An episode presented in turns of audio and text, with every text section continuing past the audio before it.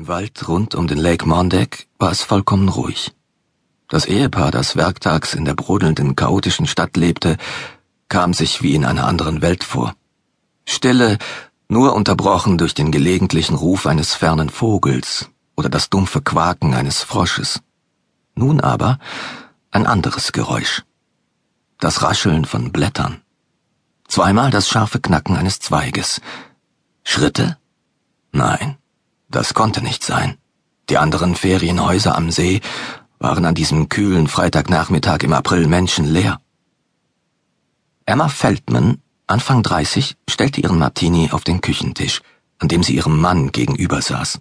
Sie schob sich eine lockige schwarze Haarsträhne hinter das Ohr und ging zu einem der schmutzigen Küchenfenster, sah von dort aus aber nichts als ein Dickicht aus Zedern, Wacholder und Schwarzfichten, das den Hang eines steilen Hügels bedeckte, dessen Felsen geborstenen gelben Knochen ähnelten.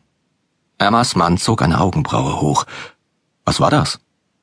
Sie zuckte die Achseln und kehrte zu ihrem Stuhl zurück. Keine Ahnung. Ich kann nichts entdecken. Draußen herrschte wieder Stille. Emma, so schlank wie eine der kahlen weißen Birken, die vor den vielen Fenstern des Ferienhauses wuchsen, streifte ihre blaue Jacke ab.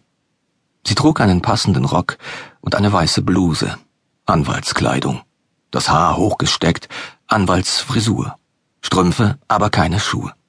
Stephen, dessen Aufmerksamkeit sich auf die Bar richtete, hatte ebenfalls sein Jackett ausgezogen und die zerknitterte gestreifte Krawatte abgelegt. Der 36-Jährige mit dem dichten, widerspenstigen Haar trug ein blaues Hemd, und sein Bauch ragte unerbittlich über den Gürtel der marineblauen Hose. Emma störte sich nicht daran, sie fand ihn süß, und das würde auch immer so bleiben. Sieh mal, was ich hier habe, sagte er, nickte in Richtung des Gästezimmers im Obergeschoss und packte eine große Flasche dickflüssigen Bio-Gemüsesaft aus. Ihre gemeinsame Freundin, die dieses Wochenende aus Chicago zu Besuch gekommen war, hatte in letzter Zeit Gefallen an Flüssignahrung gefunden und trank die abscheulichsten Sachen.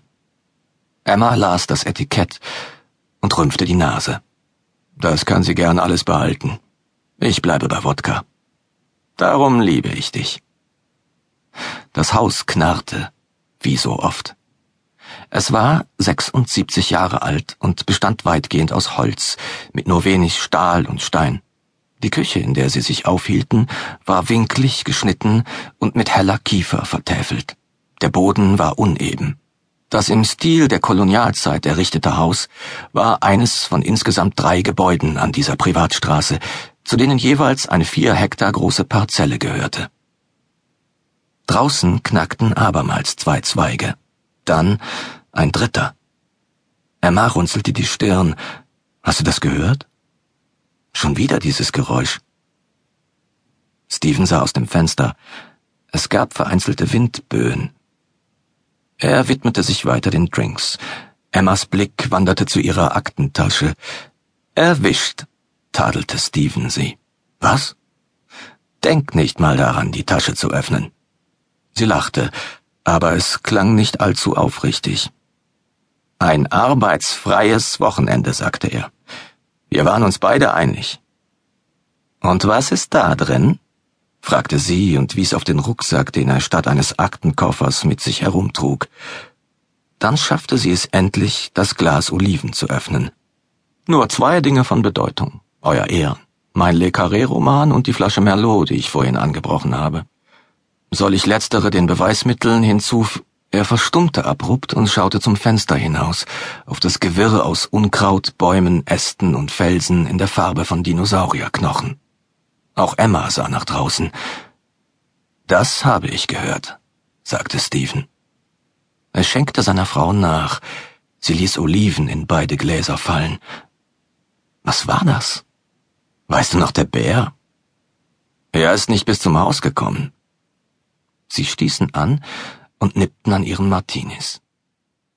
Du wirkst so nachdenklich, sagte Steven. Was ist los? Dieser Gewerkschaftsfall?